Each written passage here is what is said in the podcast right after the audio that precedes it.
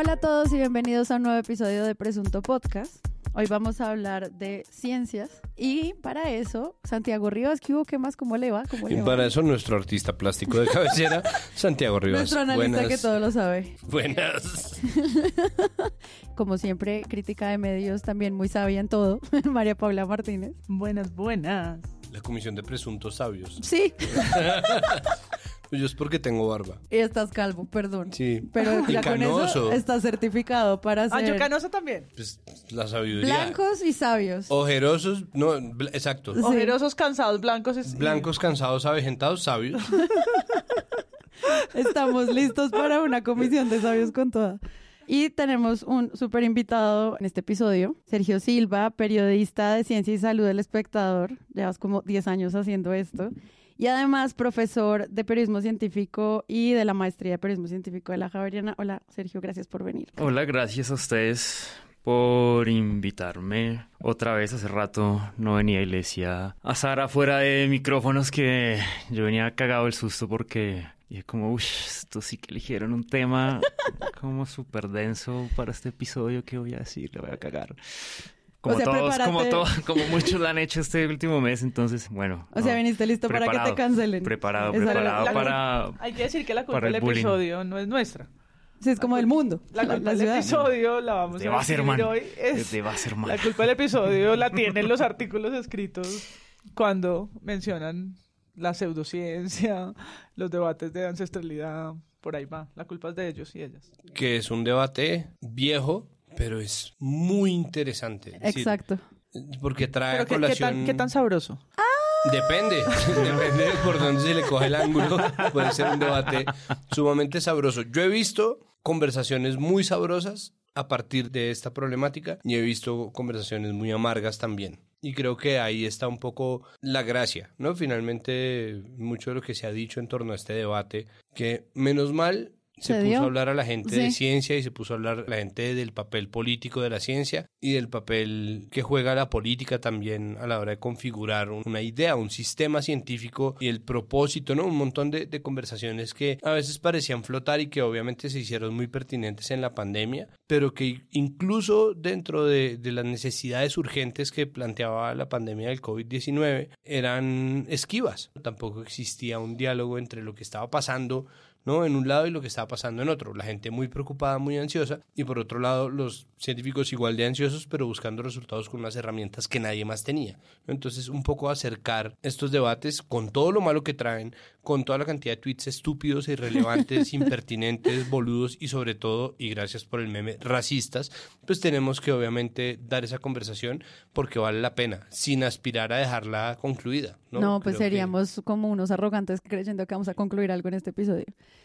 Les recuerdo que Presunto Podcast tiene página web, es www.presuntopodcast.com. Como siempre, entren, ahí están todos nuestros episodios, pero además ya está habilitada nuestra presunta tienda, así que vayan, antójense, eh, llévense todo hasta agotar el stock, por favor, hagan Lleve, la labor. Lleve, lleve el modelito, el modelito.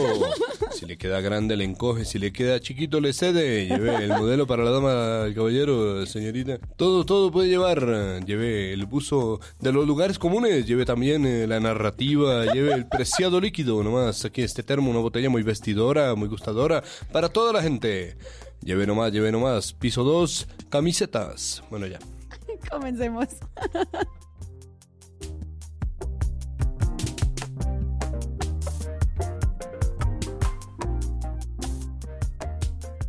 Hace unas semanas se filtró un documento sobre la visión del sistema de ciencia, tecnología e innovación en la que ocho investigadores pues firman cuáles son como las aproximaciones políticas bajo las cuales el gobierno de Petro se acercaría o no a la ciencia en su gobierno. Es un documento pues de nuevo filtrado, ni siquiera es oficial, no hace parte obviamente de ningún plan de desarrollo, pero sí empezó a generar algún tipo de comentarios sobre cuál iba a ser la percepción de este gobierno con pues un ministerio de ciencia y con lo que iban a decidir frente a la ciencia. Eso causó columnas de opinión, mucha gente escribió cosas, pero el que más causó revuelo fue una columna de Moisés Basserman que se llama Ciencia hegemónica y justicia epistémica. Entre comillas ambas, que son dos términos que están en este documento, y que con eso le dan pie a que durante dos semanas los medios hablen de la polémica sobre la ciencia. La mayoría de las notas interesantes vienen como reacción a ese primer artículo, que tiene otras columnas de opinión y un evento organizado por la silla vacía al que ya llegaremos. Pero todo gira alrededor de este análisis que además es muy corto, es una columna que tiene como seis párrafos, muy corto, en donde pues arranca diciendo, abro las comillas, posiblemente entra a la historia anecdóticamente como el primer documento de política, este que acabamos de decir que en verdad no lo es del todo, es una filtración de, de una suerte de texto borrador, como el primer documento de política científica que califica a la ciencia como una amenaza. Es una afirmación Hmm. increíble, ¿no? De- Claro, en- quien, quien no haya leído el documento y se haya encontrado con la columna de Wasserman de un totazo, es como, fue madre, Sí, no, van Pues, ahí a destrozar también- este ministerio. O sea, es peor que lo que pasó con Mabel Torres y Exacto, se quedan y el, con la el columna de- impacto va a ser, ¿no? Como, ¿qué, qué va a pasar? No con el ministerio, ¿no? ¿Qué va a pasar con el sector? Pues si es que el ministerio va a suponer un, un cambio tan trascendental.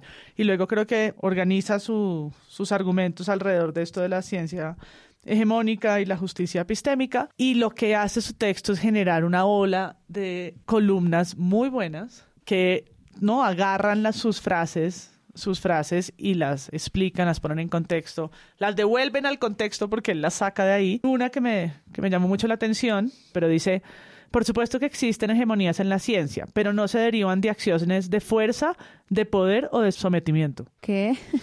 Como, ¿ah? Se derivan del consenso que logran algunas teorías en las comunidades científicas de todo el mundo, sin distinción política. No, como esta cosa de nada es... La ciencia es pura, porque no tiene está nada sucia que ver de con la política. política ni con poder. Sí, es sí, como, sí. ¿de qué estás hablando?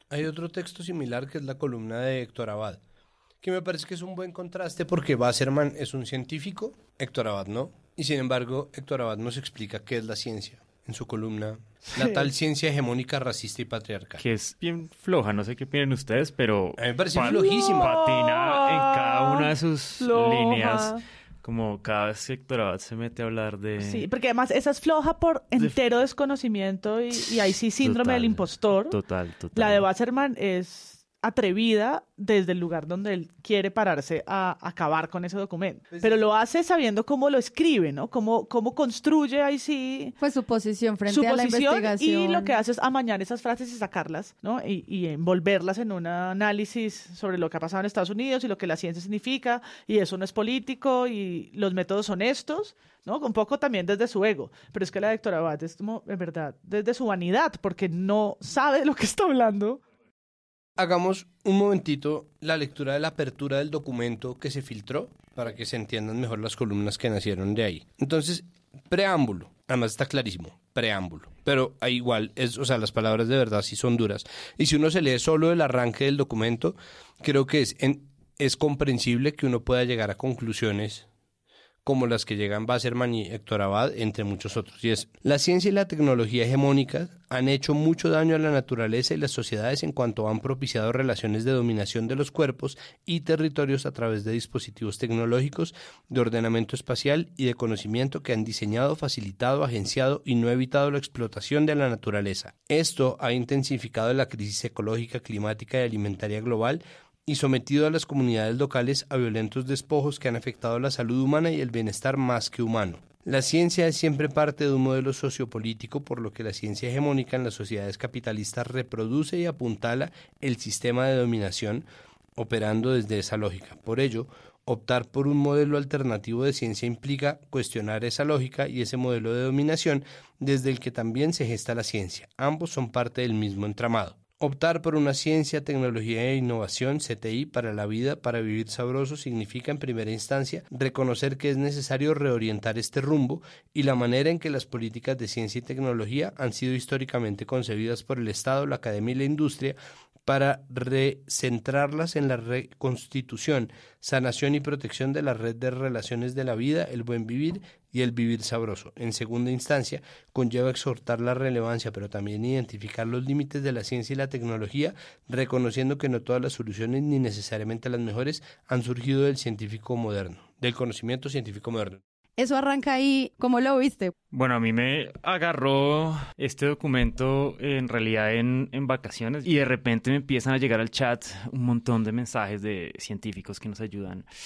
Como, marica, vio esto, vio esto, que vio este documento, que es esta locura, vio esto, tiene que sacar algo. Y yo no sabía de qué me hablaban y yo, como abrumado, entonces le escribía al grupo que trabaja conmigo, como, oigan, pillen, esto se está por ahí moviendo, como párenle bolas. Yo no me imaginaba que era tal cuando me volví a conectar a, a Twitter, vi un montón de gente, científicos opinando, agarrados en tremendo bonche. Y yo, miércoles, se armó se armó la grande y yo no tenía, no tenía mucha certeza qué estaba pasando. Y yo como, joder puta, bueno, será esperar a ver qué, qué pasa cuando, cuando vuelva y yo no me esperé que fuera a ser un debate tan intenso porque después vinieron columnas y columnas, gente en radio, programas de opinión que antes se los dedicaban a, deportes y a política y a criticar las medidas de salud pública, dedicados a la ciencia, invitando gente a hablar de ciencia y yo como, ¿qué es esta locura? Y gente muy, muy, pues unos cracks de la antropología, de sociología, unos rockstars. Y nada, pues yo llegué y bueno, ya hablaremos un poquito más de lo que pasó después, pero nada, sí me pescó esa locura.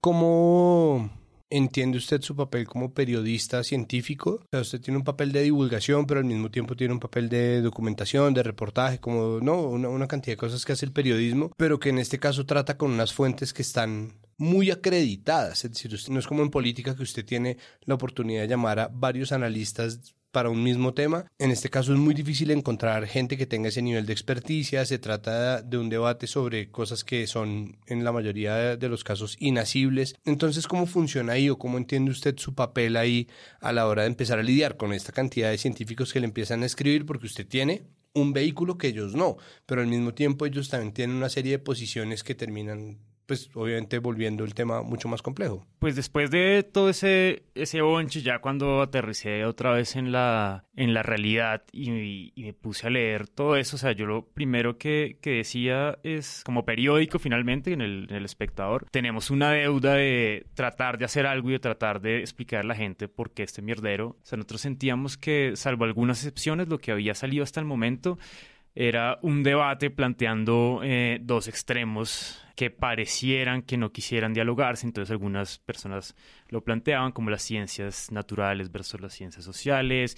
Había ciencia hegemónica versus rezanderos y pitonizas. Esa la vi en un tweet. Había otro que era ciencias naturales versus ciencias sociales, que yo ya vi como ahí están rayando demasiado fino, o sea, como aquí nadie está preguntándose por eso, pero existió el debate. No, pues cómo será la vida en la nacional, invivible. Va caminando alguien de biología, pero se encuentra con un antropólogo y empiezan a hacer una competencia de baile como...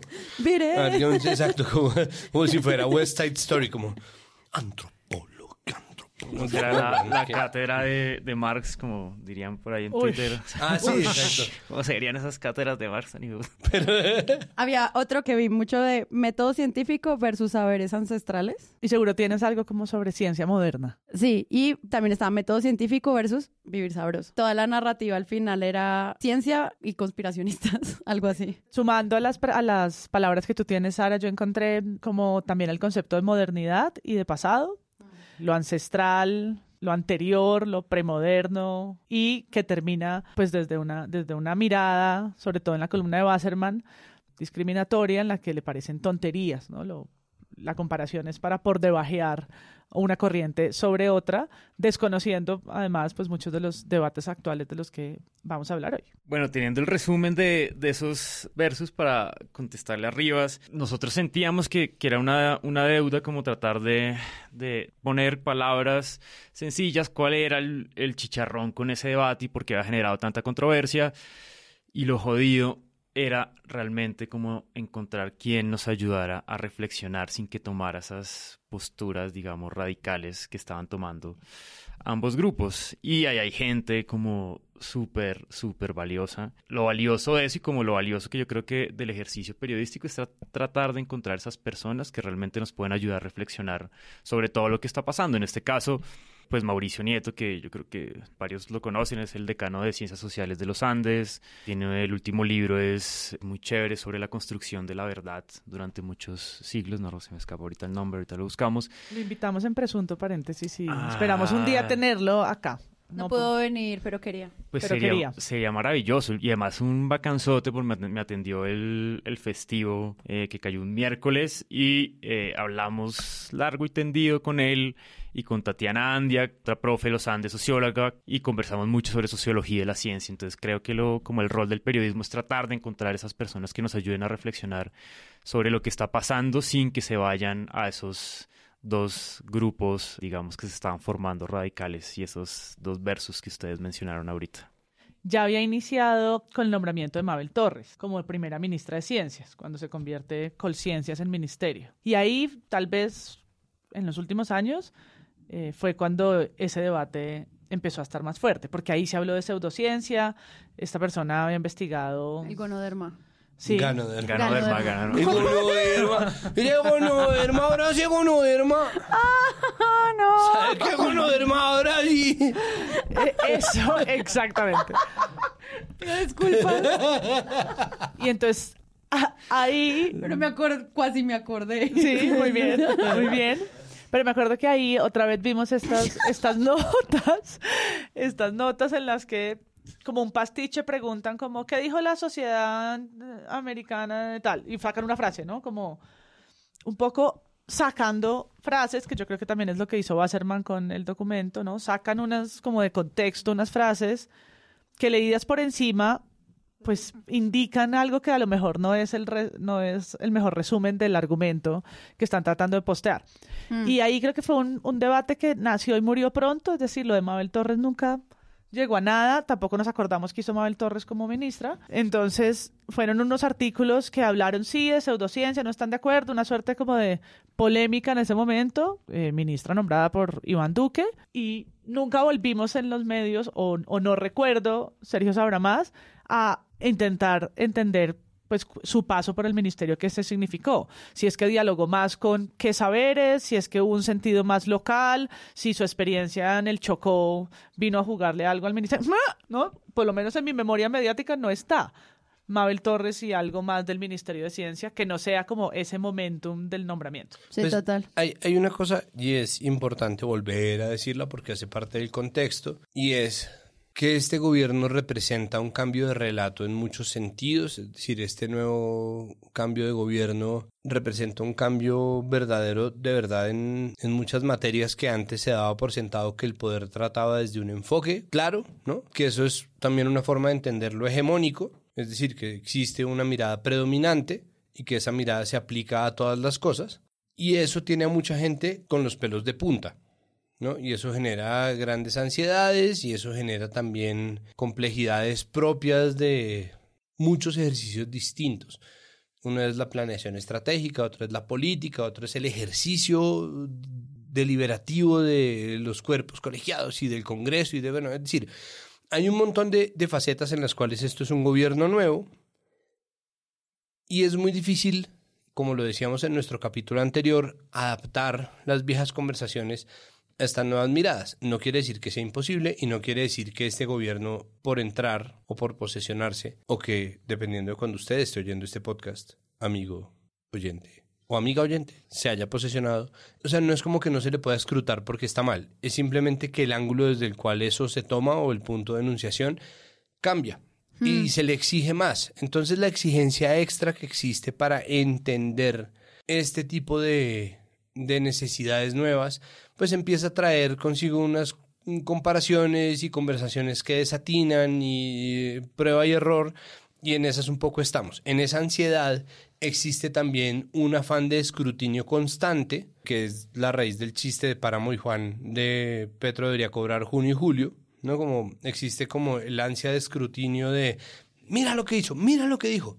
Y este documento que aparece ahí trae una conversación. Yo vi a alguna gente en Twitter, un par de personas que decían, claro, pero cuando era la ministra del gobierno Duque, entonces sí les parecía que era anticientífica, pero cuando se trata de Francia Márquez, ¿no? Que es una conversación Tan distinta. tan distinta, pero además que es un punto de comparación tan innecesario. Busca hacer una comparación de, no, entonces pongamos a competir, ¿no? A, a mi ministra negra versus tu vicepresidenta negra. Eso no es la cuestión, ¿no? Eso es una cuestión racista, es una cuestión estúpida que no cabe ahí pero que entonces nos lleva a pensar en la complejidad de la conversación sobre la ciencia, porque esto es una competencia, entre comillas, entre dos conversaciones que a profundidad son muy distintas. Entonces pareciera que, al comienzo es lo mismo porque la gente toma partido a priori, entonces dice, claro, es que están defendiendo la pseudociencia, es que entonces el chamanismo y los rezanderos versus la ciencia verdadera, entonces lo que la hegemónica es la ciencia de verdad, ¿no? Y entonces, ¿qué es lo que están pretendiendo meternos? Claro, nos van a meter, y sí, dependiendo del grado de catolicismo de la persona, entonces, claro, la brujería por ciencia,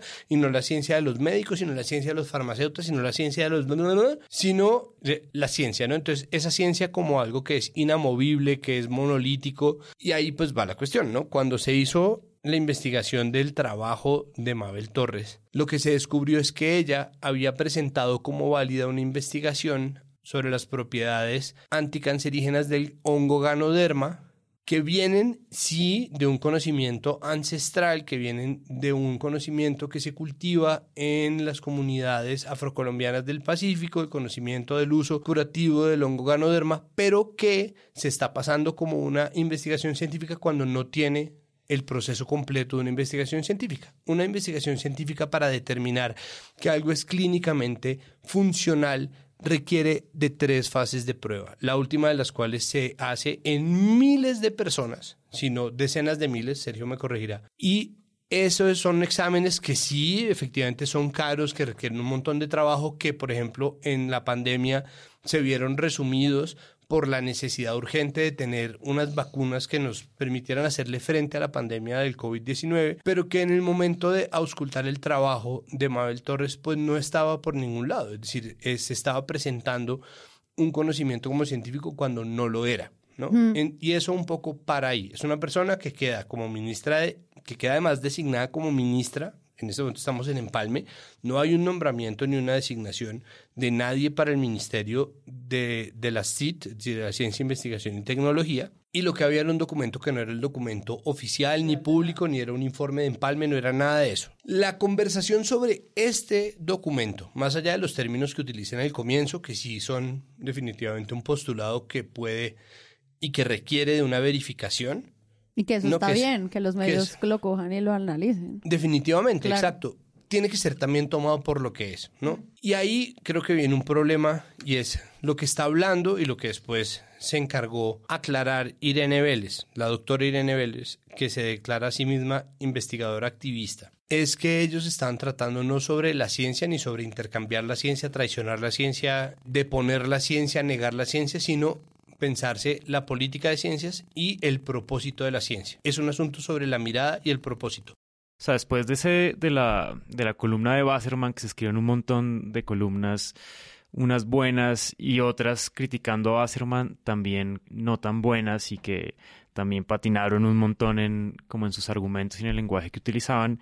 Entre todas esas me gustó mucho una que escribió Julián Fernández, que era el que estaba antes a cargo de la Dirección de Epidemiología del Ministerio y que ahora está por allá en Estados Unidos. Y Julián decía en el, en el texto, como madre, o sea, si bien le cascaba a Basserman, decía yo le doy la mano a Basserman porque además lo admiro, es un profesor, o sea, soy de los suyos. La columna es como él está solo, ¿no? Ajá, como las, sí, no me acuerdo bien cómo se La soledad del profesor Basserman. La soledad del profesor Basserman. Y él decía como yo le doy la mano a Wasserman, pero lo tengo que soltar un momento porque él también la embarró caricaturizando los argumentos de quienes redactaron ese documento, pero el documento tenía también empezaba con un problema fundamental que iba a generar reacciones en todos los científicos que lo leyeron y era el lenguaje.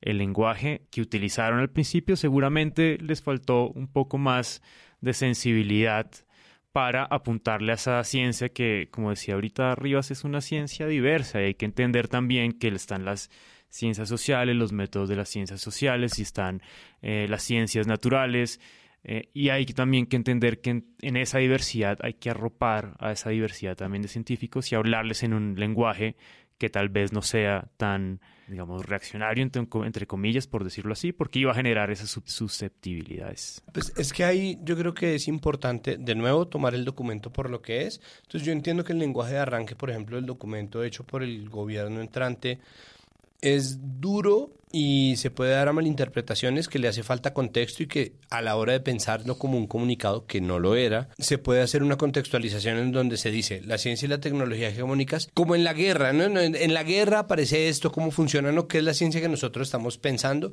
pero de nuevo es que la ciencia es una cosa tan grande que yo digo ciencia, hay unos que están pensando en tanques de guerra, otras personas están pensando en vacunas, unos están pensando en científicos sin ningún tipo de financiación, peleando contra el desfinanciamiento contra la incredulidad, ¿no? Unos están pensando en Giordano Bruno y Galileo Galilei y otros están pensando en el man que se inventó el nuevo Pantene Coco con emulsión antilágrimas y es como, ¡oh, la ciencia! ¿No? Entonces, esa, esa decisión Me encanta lo mucho que odias los champús. Sí, es que lo que pasa es, que pienso, pienso como en, sobre todo en lo que va ligado a publicidad, ¿no? Pues como... ¿Champús que no usa? Sí, que, no, puedo, no, yo uso en cambio el pantene barbas, el panteneoso. Esa discusión sin contexto es muy difícil de dar, pero, y ahí empieza a correr el papel de medios como La Silla Vacía, que empieza a publicar artículos como ante la demora en la creación del Ministerio eh, de la Igualdad,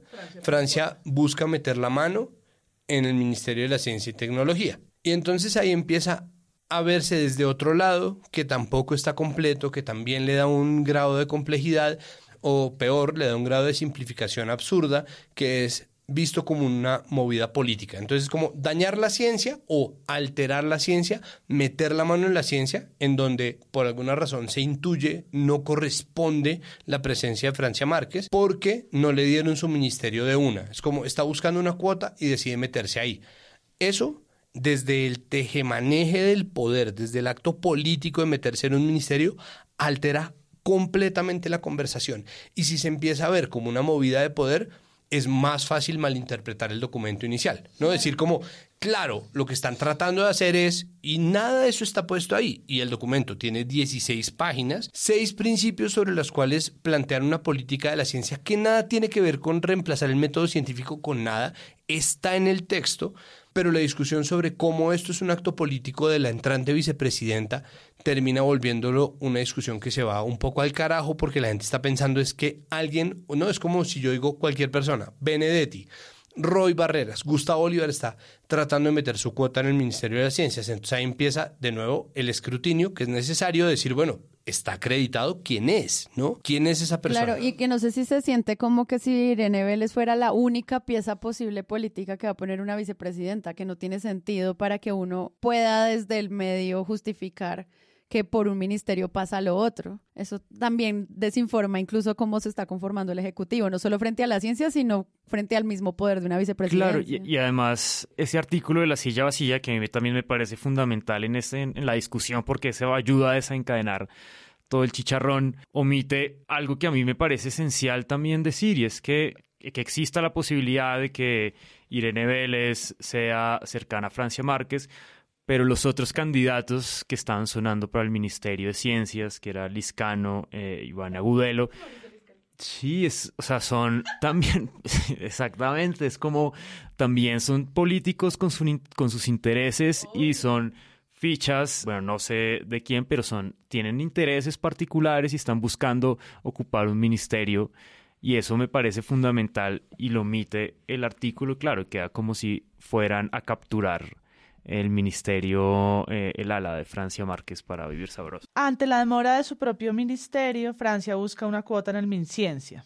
Busca una cuota. Este artículo es del 11 de julio, es anterior al conversatorio, que es el 21, o sea, 10 días después que publican esta nota eh, hablando de cómo pues Francia Márquez quiere llegar al ministerio o quienes designe, aparece el conversatorio que se llama Vivir sabroso, ¿es un objetivo anticientífico? Esto es una pregunta.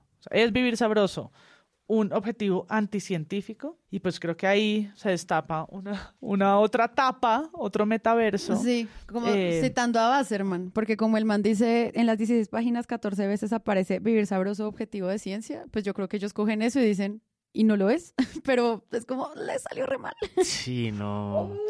Pues volvemos a la pregunta. Es un titular muy desafortunado sí. que yo también estoy eh, con la columna que salió del espectador que citaba Sergio y es que tanto ese título del conversatorio como otras de las columnas que salieron y también lo dice el autor y es lo de Wasserman no aportó al debate que deberíamos estarnos al que deberíamos estarnos enfrentando. Sí, sí, sí. O sea, él que está en la misma orilla de la ciencia que yo estoy y en la que estamos llamados a dialogar un poco con esto que está sobre la mesa y él es ah, acertado en llamarlo ciencias además y en poner como unas, unos paradigmas en números, ¿no? Y dice, bueno, esta puede ser una línea para entenderlo, esta puede ser otra y esta puede ser otra y quiénes están en cuál, tratando como científico de sumar al debate. Yo creo que lo que hizo Wasserman pues es como restar y lo que hizo la silla es como restar del restar de, del debate, ¿no? Porque es amplificar y algo leía en Twitter hoy sobre esto del eco y es como pues amplificar bobadas, digamos, vamos a decir rápidamente.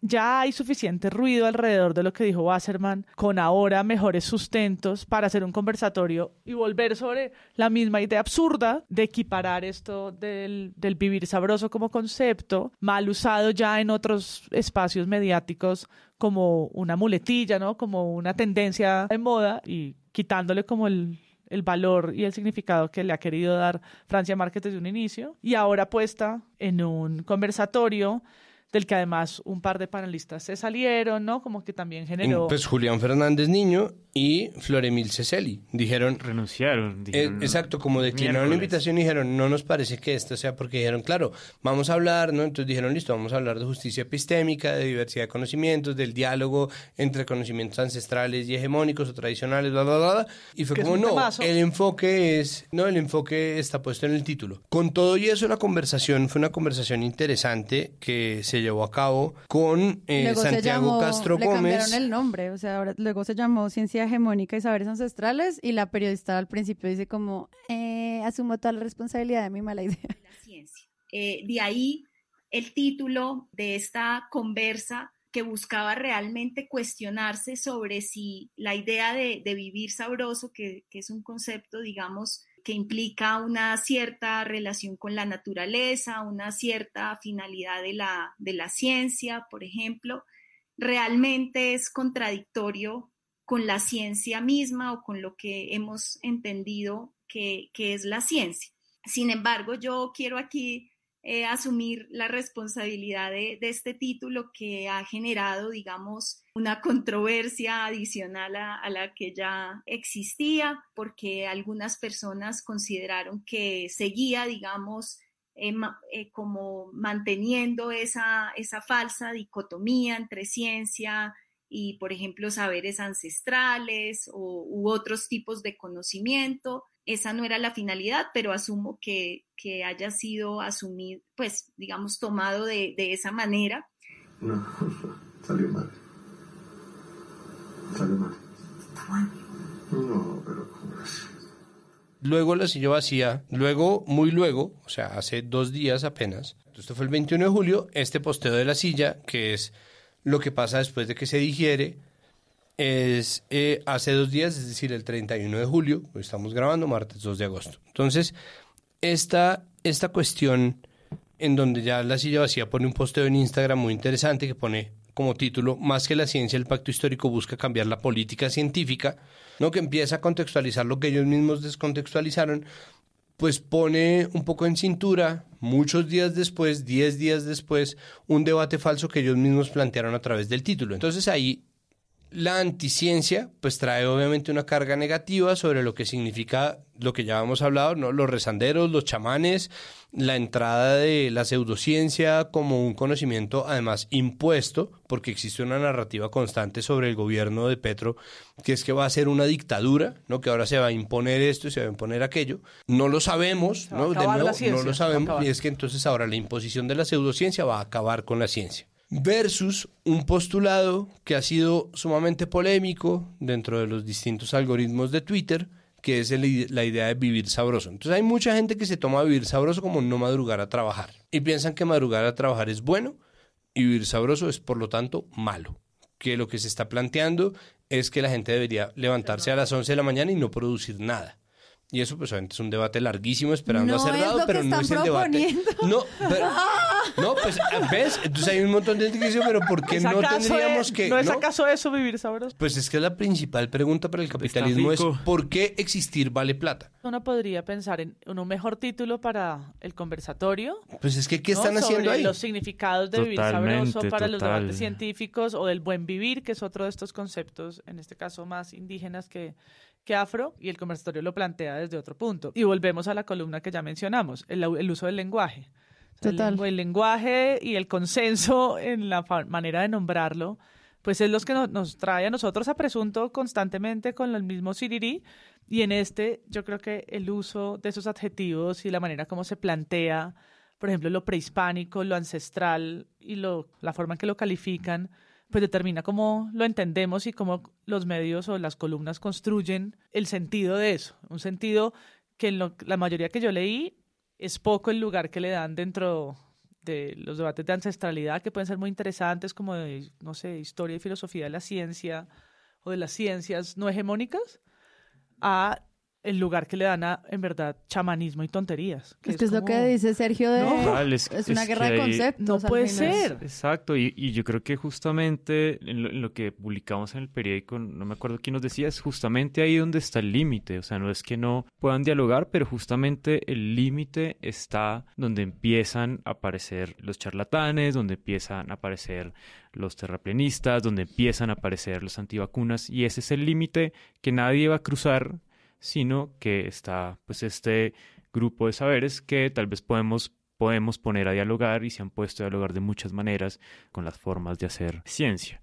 Y volviendo a lo que ustedes decían del, de la silla, yo sí creo que en todo este debate, pues el lenguaje era, había que tratarlo con mucho cuidado para no herir eh, susceptibilidades, sí, porque hay una sensibilidad de todos esos bandos que se empezaron a formar y había que ajustarlo en sus, pues en sus justas proporciones para no sentir que un grupo era atacado y que el otro era de alguna manera favorecido en los medios de comunicación. Es la guerra entre dos banderas buenas. O sea, eso es la guerra entre dos banderas que a priori son buenas. Por un lado, la defensa de la ciencia. La ciencia como este abstracto, gigantesco, pero que se convierte en un concepto tan simple a la hora de enarbolar, enarbolarlo. Y por el otro lado, el antirracismo, eh, las luchas decoloniales y toda esta lucha cultural que de ninguna manera están necesariamente enfrentados, pero que se convirtieron en un antagonismo en el problema, en la lógica de la polémica en redes, que es lo que un poco es tan irresponsable por parte de la silla vacía. ¿Por qué plantear un debate tan insulso cuando el debate en realidad no lo fue? Es decir, cuando los aportes de Santiago Castro Gómez y de Freddy Betancourt fueron tan valiosos para la discusión cómo matarlo o por qué matarlo utilizando un debate falso que termina siendo en sí mismo anticientífico porque daña la calidad de la pregunta, porque de inmediato desvía el propósito de lo que se pretende averiguar, lo que me lleva a la columna floja de Héctor Abad. Simplemente por lo siguiente, empieza, la ciencia no se construye a punta de quejas e insultos. La ciencia se hace a fuerza de un trabajo serio, largo y paciente. La ciencia es humilde, pues cada día está sometida a nuevas verificaciones que la confirman o la desmienten. ¿Saben qué no es humilde? La opinión. Entonces creo que hay que entender el proceso en el tiempo que sigue esta conversación, pensando, hay, una, hay un planteamiento que existe ahí, que se filtra, como se van a filtrar mil documentos que no deberían ser filtrados, y eso también está bien. Y esa discusión empieza a darse desde una perspectiva afanosa o que busca hacer escrutinio de algo que no está en este instante pasando, pero al mismo tiempo suscita como primera medida, que también es normal, un montón de opiniones.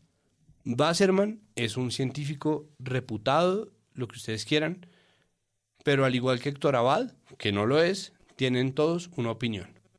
¿no? Y en esa medida, los conceptos emitidos a priori o las causas adoptadas a priori tienen un montón de falencias de arranque. Tienen un montón de falencias, sobre todo porque la gente está tratando de nuevo de poner su- en el tablero de Risk, ¿no? En el tablero de Twitter, su respuesta predada y lo que les suene anticientífico es de inmediato un problema o lo que les suene a colonialista y racista es de inmediato un problema.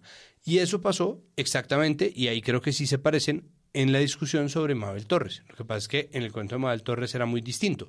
¿Qué pasó? la investigación acerca del trabajo de Mabel Torres como científica no es racista per se, pero al mismo tiempo la sola investigación y su publicación suscitaron una cantidad enorme de respuestas racistas y colonialistas que daban por hecho que esto estaba pasando por meter a una persona negra en el ministerio. Entonces, después de la oleada de columnas de opinión y de contracolumnas de opinión, lo que nosotros empezamos a ver es un debate que es muy necesario, que es muy valioso, que es muy nutritivo y que tiene que continuar. Un debate sobre el propósito de la ciencia, las políticas que se tejen en torno a la ciencia o para la ciencia y cómo la ciencia también es una herramienta política que puede solucionar problemas y que puede ponerse al servicio de otras cosas. Lo que tenemos antes de eso es pura ansiedad y el cambio en el relato que hace que otra vez, y como lo dijimos en nuestro capítulo anterior, haya un grupo de personas, qué sorpresa, blancas, privilegiadas, etcétera, que diga, y esto obviamente me incluye, cancelenme. ¿Cómo, ¿Cómo así? Entonces ahora somos los malos. O sea, cuando uno ve, por ejemplo, el evento de la silla vacía ya realizado, como las personas que sí asistieron a este panel después de ese microescándalo, pues hablan mucho como de traductores de Petro y de su equipo. Es como, lo que realmente el documento quería decir es cómo vamos a pensar las políticas de acceso al conocimiento y de cómo las personas van a acceder a la ciencia para su bienestar. Que en ese punto uno dice, ah, Ok, eso tiene mucho sentido, o sea, como cómo me va a vacunar, cómo voy a acceder a la universidad, cómo voy a educarme, cómo al mismo tiempo pues voy a beneficiarme de que la ciencia exista. Eso no estaba tan claro en el documento porque como dijo Sergio, pues el lenguaje no era tan claro como lo dijeron otras personas que hicieron la Pues, traducción. Tanto así que... Pero pues ahí hay un debate que también es más interesante. Después de, de la pelea tuvieron que sacar otro comunicado. Un comunicado, ahí sí. Como Claro. ahí sí con más claro, bueno, todavía ahí con no un, un lenguaje 100% claro como lo hubiera querido un sector de la, de la ciencia, pero diciendo como no, lo que no queremos aclarar que no queríamos anular el método científico ni las ciencias naturales. Pero claro, eso lo que denota es que hay un que, que en principio, eh, como decía Sara, pues el, el problema del lenguaje sí fue, sí fue una gran dificultad. Sí, claro. Y pues ahí uno lo que empieza a ver es, si sale un documento filtrado y un periodista se encuentra con eso, qué maravilla. O sea, esto obviamente sale de una columna de opinión, pero la primera respuesta sería, vamos a preguntar qué es esto, porque nadie lo entiende. Como, explíqueme este texto porque lo escribieron así, ustedes lo que están aquí es no sé qué, en vez de decir... Preguntar. Exacto. Preguntar, hacer Y preguntas. Sale un documento que obviamente si se filtra, pues yo estoy a favor de que un periodista lo publique y me explique, pero pregunte de, de dónde viene el sesgo político bajo el cual se escribió y cuáles son los, de las implicaciones políticas con las que van a movilizar esta propuesta o lo que sea. Pero el reportaje no puede ser simplemente replicar a un señor que lo leyó y cogió como cherry picking las frases que más le dio rabia y salieron de ahí, porque pues eso fue una semana de desinformación. Sí, y preguntar incluso puede ser en público, como en- se filtró este documento, dice esto.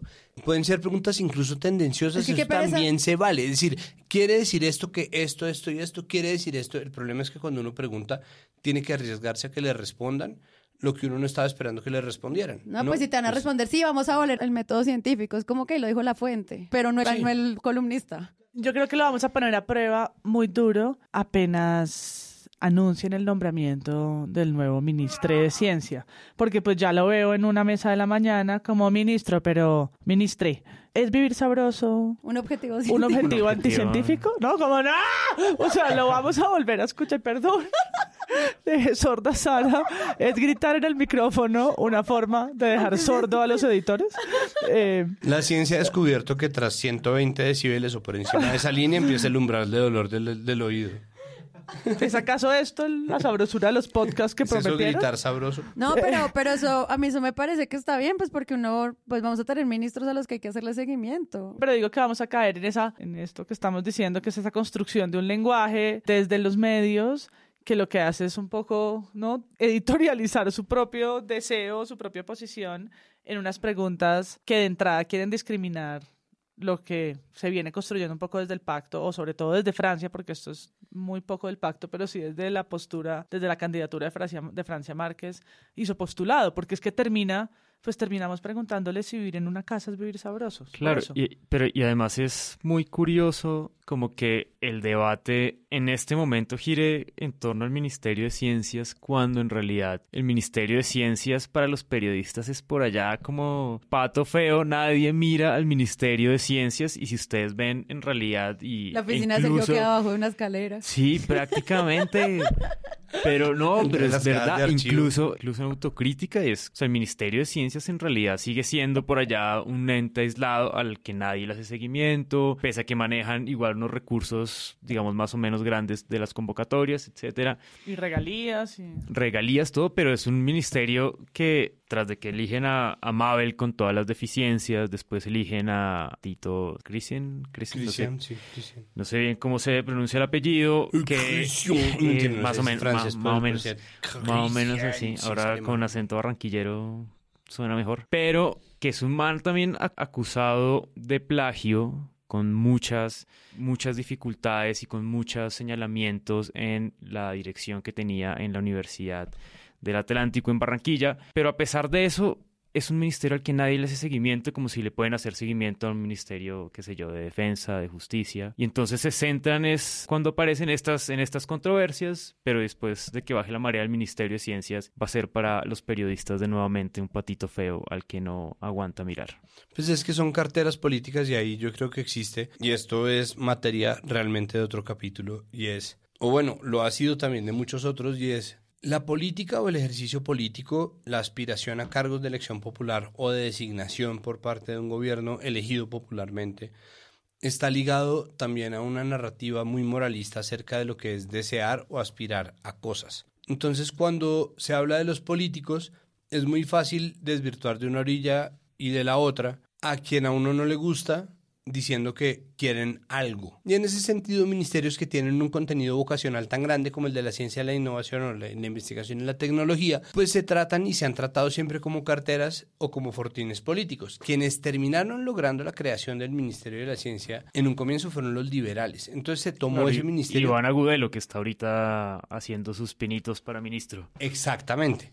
Y esa, esa creación de esa cartera, lo que se entiende no es como esta gente logró un triunfo para la ciencia y la tecnología, sino esta gente logró un presupuesto dentro del gobierno.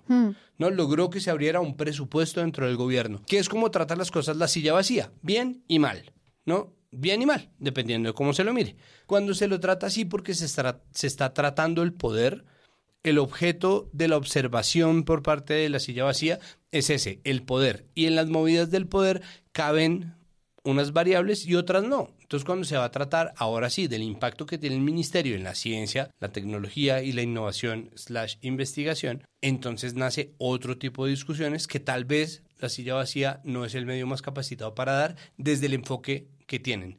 Si adoptan otro enfoque, entonces sí. Y ese tipo de conversaciones son las que terminan dejando atrás conversaciones muy importantes acerca del Ministerio de la Ciencia, así como conversaciones muy importantes de, como el Ministerio del Deporte, que se entiende como un ministerio de la recreación o el ministerio de la justicia con nuestros héroes no militares o el ministerio de la justicia con el fútbol femenino, el Ministerio de la Justicia en contra de los directivos, el Ministerio de un montón de cosas que realmente no puede hacer un Estado sin que lo saquen de la FIFA, por ejemplo. O el Ministerio de Cultura. El Ministerio de Cultura, que tiene un contenido vocacional gigantesco, está constantemente llevado de un montón de discusiones que no le corresponden necesariamente al ejercicio del poder y sin embargo los partidos sí tienen mucho que ver en eso. Entonces, mientras uno termina de escoger muy bien o de curar muy bien su conversación, es muy fácil que se escapen cosas o discusiones como esta que ocurre en torno al Ministerio de la Ciencia, que como bien lo dice Sergio, va a terminar relegado a la última prioridad de la discusión una vez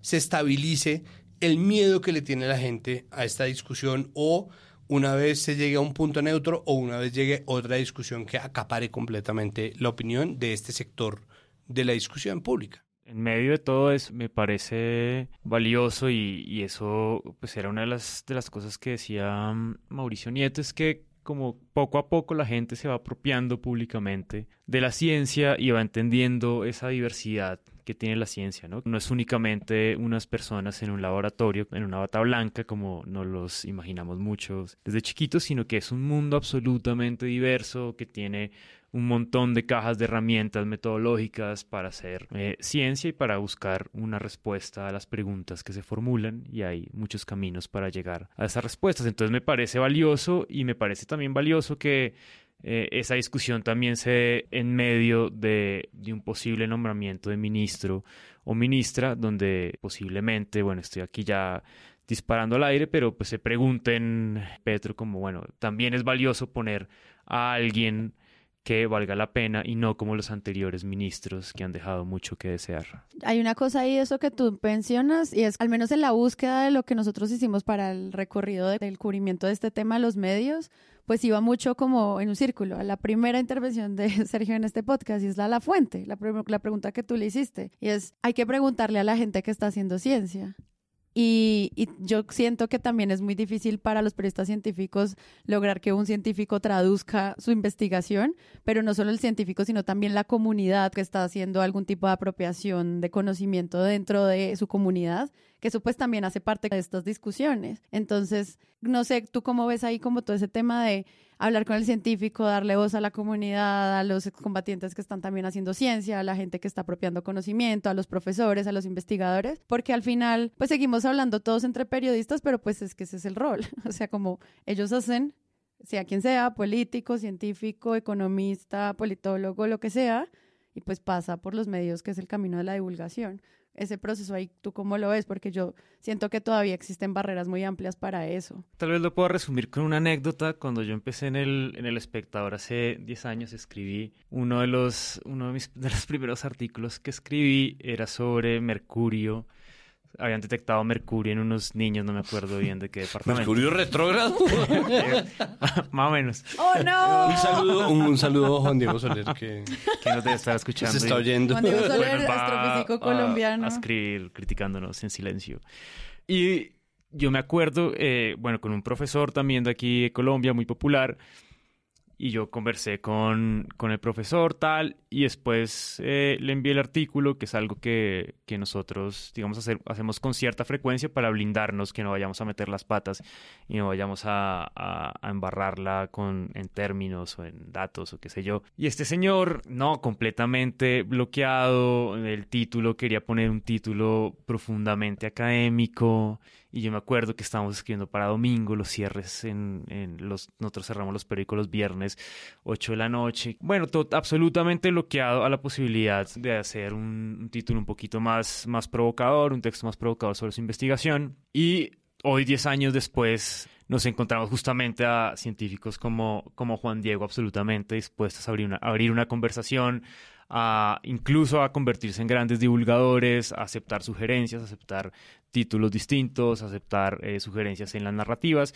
Ya es un diálogo que hoy está en gran parte de la comunidad científica súper abierto porque saben que también necesitan como de ese campo de periodistas que les ayuden también a mostrar sus resultados para que no solamente se queden engavetados eh, o en una CPU.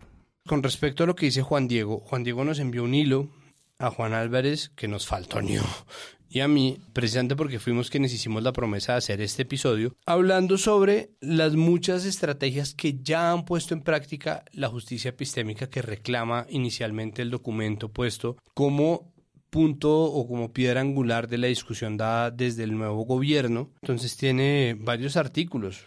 En la montaña sagrada en Hawái, estoy nombrando los títulos porque ajá, está el de las partículas elementales de la Sierra Nevada, pero al mismo tiempo cita la investigación que se le hizo a Raúl Cuero, porque un poco la labor, una parte de la labor muy valiosa que hizo Pablo Correa en El Espectador fue desenmascarar Sí, tampoco caer en pseudocientíficos. esos. Exacto, que es Sí, como sí, sí. desde esa posición estaban vendiendo algo que no era verdad y ahí estaba la idea de Raúl Cuero, pero entonces está lo mucho que se ha hecho, por ejemplo, el proceso que está ya ligado a procesos políticos, un artículo de Paula Casas de, guerrilleros a coinvestigadores en expedición biológica en Antioquia. Entonces, un poco lo que muestra Juan Diego en un hilo que es mostrar lo valioso de una investigación que ya existe, lo cual de nuevo reencausa esta discusión y dice como, momento, o sea, la justicia epistémica ya existe como una aspiración, no es algo nuevo, no es algo que nazca con este nuevo gobierno, pero al mismo tiempo... Si no es que vamos a decir que la gente que cree en el terraplan, entonces ahora se le va a validar su conocimiento, pues no. ¿Qué es lo que hemos dicho sobre el Eh, debate? o sea, sobre el debate. ¿Le vamos a poner nombre de mariposas, nombre de duque a mariposas? Tampoco. Eh, Tampoco, ¿no? Tampoco, Y- no. y- y Ay, es- Sergio, te fuiste mucho tiempo de vacaciones. Y, y es, y es como, ¿no? Eh, pues es lo que nosotros llamamos el debate a la Vicky, ¿no? Que en el parámetro Vicky Dávila, un terraplanista y un astrónomo tienen exactamente el mismo valor porque son opiniones encontradas. Entonces, de nuevo, ¿saben qué no es humilde? La opinión. Entonces, la opinión no es contraposición para la ciencia que es esencialmente incertidumbre, ¿no? Y comprobación, y método, y crecimiento constante. Entonces, nada de lo que se pretenda hacer debe estar ligado a una certeza inamovible y al contrario sí debe pegarse de una serie de preguntas y esas preguntas ya se han hecho, como lo demuestra el buen hilo que compiló Juan Diego Soler mostrando muchos de los trabajos que están mostrando el trabajo de indígenas, afrocolombianos, excombatientes y muchos grupos poblacionales en la ciencia. Eso Que no son academia clásica de bata blanca, sino gente buscando conocimiento desde sus Total, propias total. áreas. Lógica de comunidad, sí. Y eso Sí. obviamente no es como decirle al pacto histórico, eso ya está pasando, por lo tanto la discusión que ustedes dan es absolutamente inválida, porque eso sería una bobada. Y es también decirle a la gente como, eso que usted está diciendo que no pasa o eso que usted está diciendo que corresponde necesariamente a la pseudociencia, no es verdad. Ahí está una colaboración y un diálogo, un diálogo, un diálogo, una interacción. Por eso es tan frustrante que este debate, como tú empezaste, que es tan chévere, haya sido convertido en un versus de malos contra malos. O contra buenos contra malos, buenos contra malos, lo que sea, pero Sí, o no es... vos contra inteligentes. No, es un versus y en ese camino de darse cuenta que no era un tema de oposición, era más un tema de cómo estamos entendiendo la misma forma en la que nosotros estamos aprendiendo y relacionándonos con el mundo a través de algo como la ciencia. Quiero cerrar este episodio leyendo un párrafo de una columna de Tatiana Acevedo en El Espectador. Ella hace una columna que se llama Una Sí, de las sí. peores columnas que leí en mi vida. refiriéndose a la columna de Wasserman que hemos hablado hoy. Y hay un párrafo en el que ella dice, pues está hablando como, ¿ciencia para qué? se pregunta Wasserman. Y pues básicamente ella responde con esto que creo que es algo con lo que nos quedamos. Ciencia para que no haya hambre, ciencia para que no haya racismo, ciencia para erradicar la misoginia, ciencia para reducir la desigualdad, ciencia para conocer y preservar la biodiversidad, ciencia para el florecimiento comunitario, ciencia para superar este interminable ciclo de violencia. Si todos esos lugares donde la ciencia puede aportar no les parece político y social, pues Sí, entonces... es como ciencia para todo esto, pero tú, Wasserman, no estás listo para ese, no estás listo para esta Es discusión. como para que la ciencia... Sí, o de pronto es que no le ha tocado a él. Y ahí está el asunto del privilegio. Es que a Wasserman seguramente no le ha tocado patearse eso, ni pensar, eh, la ciencia debería lo- suplir esta serie de necesidades, sino es como la ciencia ya suple todas las necesidades que tiene que suplir. Sí, y cerrar como esa puerta a la participación y al conocimiento y a todo lo que se hace de manera comunitaria en términos de aprendizaje también es muy triste. Yo creo que una de las columnas más valiosas que leí justamente la publicó la, la Silla Vacía, que es de Carlos Alberto Cardona y la tituló a propósito de una columna del profesor de Moisés Basserman, que quienes nos están oyendo creo que resume la discusión eh, porque empieza a desglosar una por una las columnas que publicaron todos los rockstars de las ciencias naturales y los rockstars de las ciencias sociales. Y da con un punto clave y es como vean cómo empezaron también a hacer una confrontación desde el lenguaje, ambos, digamos, ambos bandos, si lo queremos seguir viendo así, metiendo las patas, pero al final de todo, pues también lo valioso es que justamente estemos dando estas conversaciones sobre ciencia y que creemos estos espacios para conversar sobre para qué queremos ciencia y cómo vamos a hacer ciencia.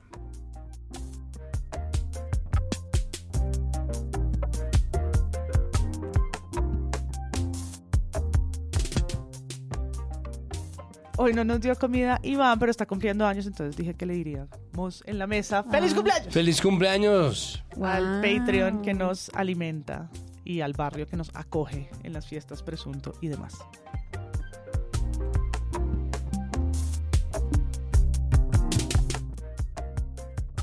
Si les gustó este episodio, los invitamos a que lo compartan en todas sus redes sociales. Estaremos muy atentos a repostearlos y comentar qué les pareció. La producción es de Sara Trejos y el análisis de Presunto Podcast lo hace Santiago Rivas, María Paula Martínez, Juan Álvarez y Andrés Páramo. La postproducción la hacemos Rodrigo Rodríguez del Oro Podcast y yo. Los invitamos a que visiten presuntopodcast.com donde pueden ser donantes y parte de la membresía de Presunto, para así ayudarnos a financiar este proyecto y diseñar estrategias de mejora para ser sostenibles. Al mismo tiempo, en la página pueden encontrar el ingreso a nuestra comunidad de Discord.